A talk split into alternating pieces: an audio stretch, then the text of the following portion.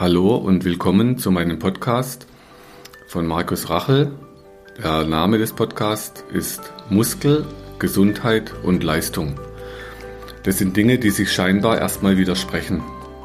Auch heute werde ich euch wieder interessante Ideen näher bringen und Tipps mit an die Hand geben, die ihr zu Hause selber machen könnt.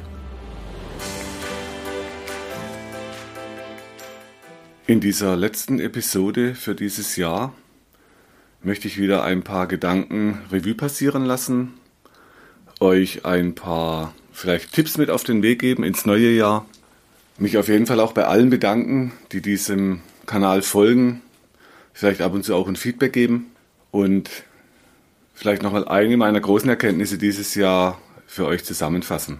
Vor 30 Jahren, als ich in der Medizin anfing, im Klinikum in Konstanz, da war ein Erlebnis, das war sehr, sehr prägend. Also nicht nur, dass ich dort einen meiner Lehrmeister getroffen habe, den Dr. Medkurt Mosetter, bei dem ich viele Jahre mitgemacht habe, mitlernen durfte, Dinge mitentwickelt habe, sondern ich habe in diesen Jahren in Konstanz im Klinikum auch mich um schulmedizinisch etablierte Dinge bemüht. Das waren für mich, die Operationen zum Beispiel waren äußerst interessant wo aber klar war, ich werde kein Chirurg werden, nur mich hat die Technik dort interessiert, äh, was da machbar ist, wie sich die Dinge weiterentwickeln bei Operationen und war so oft im OP-Saal. Und einmal gab es dann einen Fall von einer Patientin, da war ich in einem Patientenzimmer und habe dort eine meiner Patientinnen betreut. Und im Bett nebendran lag eine Frau, die hatte damals vier Kinder, Schulden, ich meine, es ging damals um 37.000 D-Mark der Mann hatte sie verlassen und sie lag mit einem Bandscheibenvorfall in der Klinik mit ihren Schmerzen. Dann kam zufällig der Operateur rein und der war damals so, der, der wurde gelobt halt als der Mann, der als erster die Mikrochirurgie entwickelt hat oder auf jeden Fall nach Konstanz gebracht hat. Und der Dr. P. hat dann am Bett, also er stand nebendran am anderen Bett und hat zu dieser Patientin gesagt, stehen Sie mal bitte auf. Und sie sagt, ich habe Schmerzen. Und er sagt, ja, stehen Sie auf. Dann stand sie am Bett und ist so eingeknickt mit dem Bein. Sie hat geweint. Und dann hat er sich zu mir gewandt, weil ich damals als Physiotherapeut in dem Raum war und sagt, Sie müssen ihr diesen, das Gangbild, das nennt man einen Trendelenburg, müssen Sie ihr wegtrainieren. Da war meine erste Antwort, die Frau hatte aber Schmerzen. Und wenn jemand vor Schmerz einknickt, dann hat es nichts mit, erstmal mit einem Gangbild zu tun, sondern eben mit dem Schmerz und mit einem Schutz vom Gehirn, das die Struktur schützt, bevor was kaputt geht, schaltet das Gehirn die Kraft raus. Deshalb konnte sie auch nicht auf dem Bein stehen dann. Damals war es nur über den Nerv argumentiert, dass der Nerv Druck hat. Und dann sagt er zu mir wieder, ja, und sie trainieren diesen Trendelenburg weg. Gesagt, aha, okay. Dann bin ich in die Abteilung runter zu unserer Chefin und habe gesagt, äh, Birgit, ich hätte gern diese Patientin als praktisch zum Betreuen so konnte ich mehr über ihre Geschichte erfahren. Ich habe sie dann damals behandelt und zwar vor 30 Jahren schon vorne im Bauch am Hüftbeugemuskel und am Kiefer, damit die Spannung dort sinkt, die zum, zur Bandscheibe im Rücken führt. Und so habe ich eben mehr über sie erfahren und die, den Hintergrund. Und dann bin ich zu diesem Arzt und habe gesagt, ich hätte gehört, er wäre hier der Spezialist für die Mikrochirurgie, ob ich bei der OP dabei sein dürfte.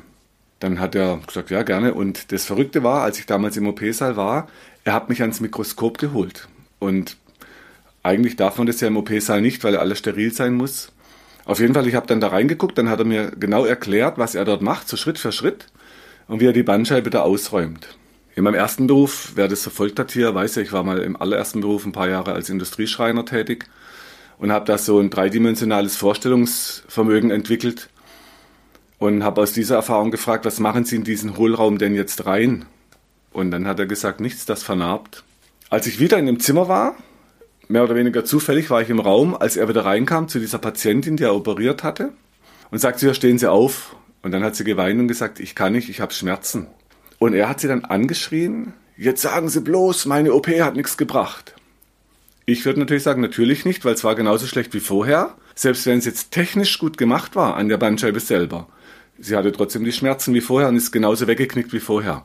Da ich damals eben auch als Kampfsportler einen schwarzen Gurt im Jiu-Jitsu hatte und auch Wettkämpfe gekämpft habe, auch deutsche Meisterschaften, war so der, die erste Wut in mir, dieser Impuls, diesen, also ich würde sagen fast ein Tritt, so einen schönen Frontkick, darf man natürlich nicht. Aber das Spannende war diese Wut damals in mir, dass er jetzt eine Patientin anschreit, die überhaupt nichts dafür kann, wenn es nach einer OP nicht besser ist, sondern genauso wie vorher. Und jetzt, wenn ja so die, die letzten 30 Jahre und auch die ganzen Bücher, wo ich in dem Podcast immer wieder erwähne, ich fing ja irgendwann auch an, medizinkritische Bücher zu lesen. Also was wird alles ausgeblendet an Schäden, die man anrichtet, damit das, was man tut, super dasteht. Das hat so eine, ja, so eine selektive Blindheit nennt man das. Dann sieht alles super aus, was man macht. Und klar war damals, diese Wut, ähm, hätte ich das gemacht mit dem Tritt, hätte ich natürlich gekonnt. Vielleicht wäre er auf Intensivstation gelegen, ich im Knast und die Frau hätte auch nichts davon gehabt. Also diese Emotion, diese, diese Wut, die hätte niemandem genutzt und mir persönlich hätte sie auch nur geschadet. Und so entstand dann über die vielen Jahre aus dieser Wut raus der kreative Weg, dass ich mir überlegt habe, wie kann man das denn verhindern, dass man solche Operationen braucht? Oder halt im Notfall, nach Unfällen oder wenn es halt doch nicht klappt. Also man kann ja auch nicht sagen, man braucht nie eine Rücken-OP, aber auf jeden Fall halt so wenig wie möglich. Und es Wer im Moment so ein bisschen die Lage verfolgt in der Medizin, der neue Spiegel äh, hat den äh, Leitartikel die Rücken-OPs und wie viel, viel zu viel operiert wird in Deutschland was den Menschen nicht hilft, halt eher denen, die es machen, äh, wo es dann auch wieder viel um Umsatz generieren geht, wo jetzt gerade Herr Lauterbach dran gehen möchte, dass man das eben nicht mehr so gewinnorientiert gestaltet, eher zum Nutzen von den Menschen und den Patienten. Also aus diesem Weg entstand dann eben das Kinderbuch irgendwann um Kinder, die ja geschmeidig sind und keine Probleme haben am Rücken und an den Gelenken. Im Normalfall. Die geschmeidig zu halten. So entstand das Kinderbuch Athos und die Knorpelfresser. Dann das Trainingssystem mit der Dehnkraft dass man nicht immer wieder Muskeln fest und hart trainiert in Ruhe, sodass eben unter Ruhebedingungen schon alle Gelenke, Bandscheiben, Nerven, Blutgefäße immer unter Dauerdruck stehen, was dann auf Dauer natürlich zu einem Umbauprozess führt, der dann wieder als Verschleiß definiert wird. Also eben die Menschen geschmeidig zu trainieren statt fest. War natürlich nicht ganz so einfach, weil damals, so vor 20, 30 Jahren, war das Paradigma mit Bauch, Beine, Po ja ganz vorbei. Man muss straff und fest sein was aus heutiger Sicht eher aus einer Angst entsteht, dass jemand zu schwach oder zu instabil wäre, aber eben nicht bei den Menschen vor sich geht, wenn man die anfasst.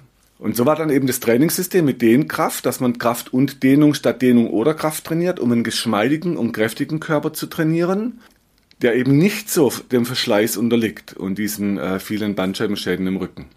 Und dann entstand die, dieses Behandlungssystem bei die Myoreflextherapie, wo ich ja schon sehr früh 1995 in Konstanz bei dem Lehrmeister Mosetter eben äh, sozusagen in die Lehre gegangen bin, weil wir einen gemeinsamen Lehrer hatten, der viel über Biomechanik und Biokinematik, der Walter Packi.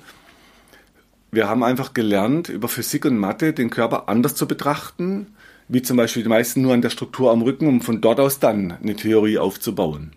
Und über diese Behandlungen, das Training, das Kinderbuch und die, wo jetzt ein bisschen verfolgt haben, das Myoboard haben wir jetzt ja auf dem Markt seit diesem Jahr das war auch nochmal so ein großer Schritt, jetzt was zu finden, wo man sich dann zu Hause selbst die Muskeln immer wieder lösen kann, und zwar über den ganzen Körper. Hände, Füße, Beine, Rücken, Bauch, Kiefer und nicht nur immer so einzelne Stellen dort, wo es weh tut, was macht.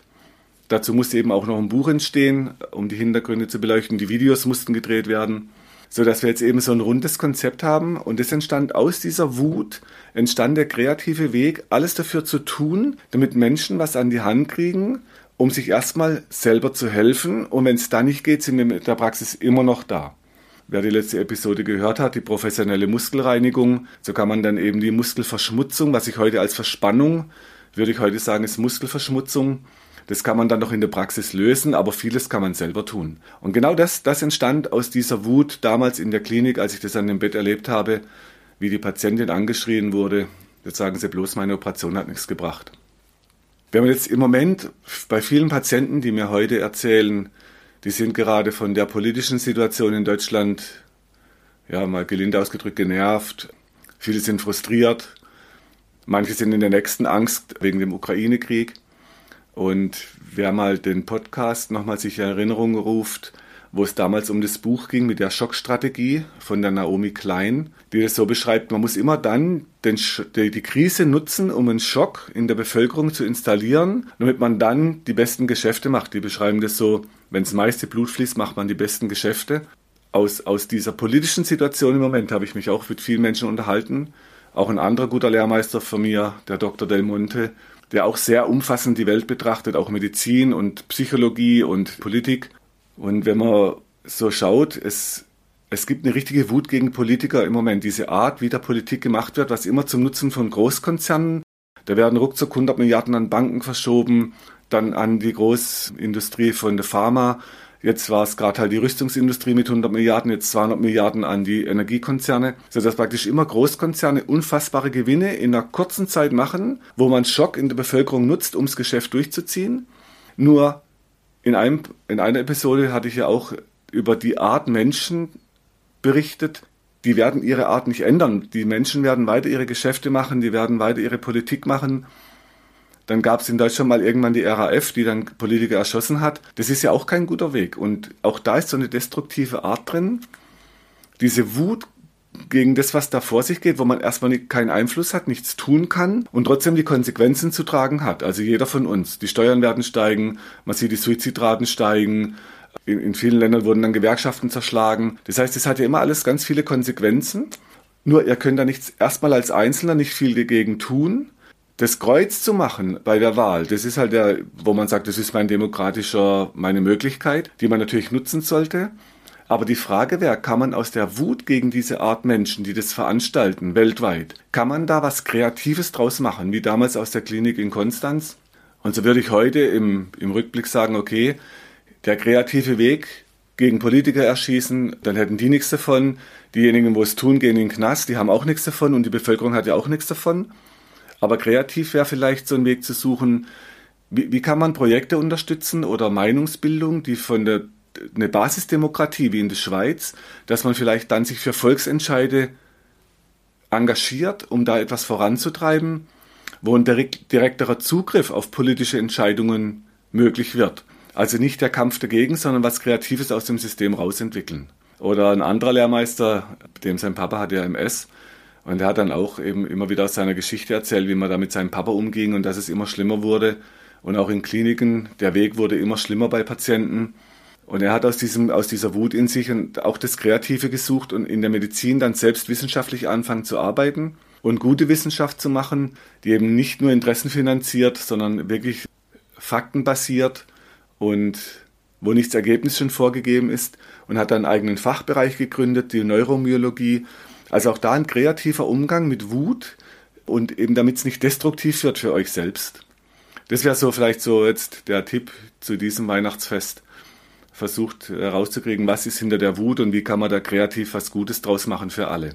Und ich hatte vorhin erwähnt, ich, meine große Erkenntnis dieses Jahr, wenn man so das anschaut, was wir damals als Trainer gemacht hatten, wir haben halt Leute trainiert im Sport, haben die natürlich sehr gut trainiert, aus meiner Sicht. Und das Ergebnis waren halt oft diese festen, strammen Muskeln, die ich dann als Therapeut in der Praxis jeden Tag erlebt habe bei Sportlern, die dann mit Schmerzen kamen, mit Verletzungen, mit, mit Gelenksproblemen, mit Bandscheibenproblemen. Und man hat es dann immer auf die Struktur geschoben und hat gesagt, die Struktur ist schuld das da, oder der Druck auf den Nerv ist schuld das. Aber dass es ja einen Vorprozess hat, den man vielleicht Jahre vorher schon tasten kann, in einer viel zu hohen Ruhespannung, das erkennt man halt als Trainer nicht, wenn man nicht auch Therapeut ist. Und die Therapeuten haben jeden Tag die Patienten, wo sich wieder entspannen lassen möchten mit Massagen, Wärme, Fango, Sauna, mit Wickeln, also mit Akupunktur, mit allen möglichen Methoden versucht man dann, die Menschen wieder locker zu bekommen. Und dieser Jojo-Effekt aus Muskeln festtrainieren im Sport und straff, aus einer Angst raus, dass jemand zu locker und zu instabil oder zu schwach wäre, da wäre es besser, man würde mal diese Angst anschauen, damit man die nicht ständig auf andere projiziert. Und genauso die Therapeuten, die dann immer wieder locker machen, die Patienten aber dann nicht wieder in so Trainings schicken, wo es wieder extrem straff trainiert wird. Und deshalb versuche ich eben heute immer mehr Menschen darauf aufmerksam zu machen. Also entweder ich mache meine Muskeln fest und straff damit ich die Anerkennung von außen bekomme, wenn mein Selbstbild vielleicht ein bisschen schwach ist. Also wenn ich darauf angewiesen bin, auf Lob von außen, wenn ich meiner selbst noch nicht so bewusst bin, also mein Selbstbewusstsein noch nicht so entwickelt habe, je selbstbewusster ich werde, was meine Lebensaufgabe ist auf dieser Welt oder wo mein Platz in der Gesellschaft ist, was ich hier leisten kann, desto weniger brauche ich dann diesen straffen, festen Körper für Lob von außen, der ja dann auf Dauer oft viel Schaden anrichtet und immer wieder zu Schmerzen und Verspannungen führt, die man dann behandeln lassen muss. Und bei Therapeuten, die können ja dann anfangen, dieses Dehnkraftsystem oder wie Dr. Moser nennt es ja KIT, Kraftindehnung, sodass man ein Training sucht oder wie die Pfeifgeräte, wo man Muskel immer versucht, auf lange Kraft zu trainieren, statt auf kurze Kraft. Und bei vielen Patienten höre ich immer noch, aber ich muss doch mein, ich muss doch Krafttraining machen. Und das Verständnis zu entwickeln, dass auch lange Kraft eine Kraft ist, der Muskel aber nicht so dick und fest wird, sondern geschmeidig und dünner und viel mehr Dynamik entwickeln kann, das Verständnis gilt es halt zu entwickeln. Und das wäre vielleicht so der, der Tipp an Therapeutinnen und Therapeuten, was man als Technik in der PIR kennt, also postisometrische Relaxation oder beim PNF als Hold Relax. Das dort sind es Techniken, dass man wirklich so ein Trainingssystem mit etabliert, um Patienten eben locker und geschmeidig und nicht immer fest und straff zu trainieren. Dass man die aus diesem Jojo-Effekt rausbekommt, aus fest trainieren und locker behandeln und fest trainieren und locker behandeln. Ja, das sind so diese abschließenden Gedanken in diesem Jahr. Und ich möchte Danke sagen an alle, die diesem Podcast hier folgen, sich Episode für Episode anhören, vielleicht da Gedanken für sich mitnehmen können und dadurch einen Nutzen für sich haben. Und dann wünsche ich uns allen, dass es fürs neue Jahr wieder gute Kräfte gibt und sich neue gute Dinge entwickeln können.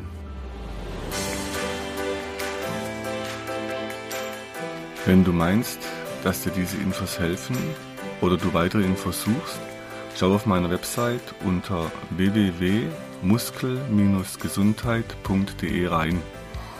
Für Übungen schaut auf YouTube und hinterlasst mir, wenn ihr wollt, eine Bewertung. Falls ihr Fragen habt, schickt sie über die Webadresse äh, und die Mailadresse, die ihr dort findet. Bis zum nächsten Podcast. Herzlichst, euer Markus Rachel.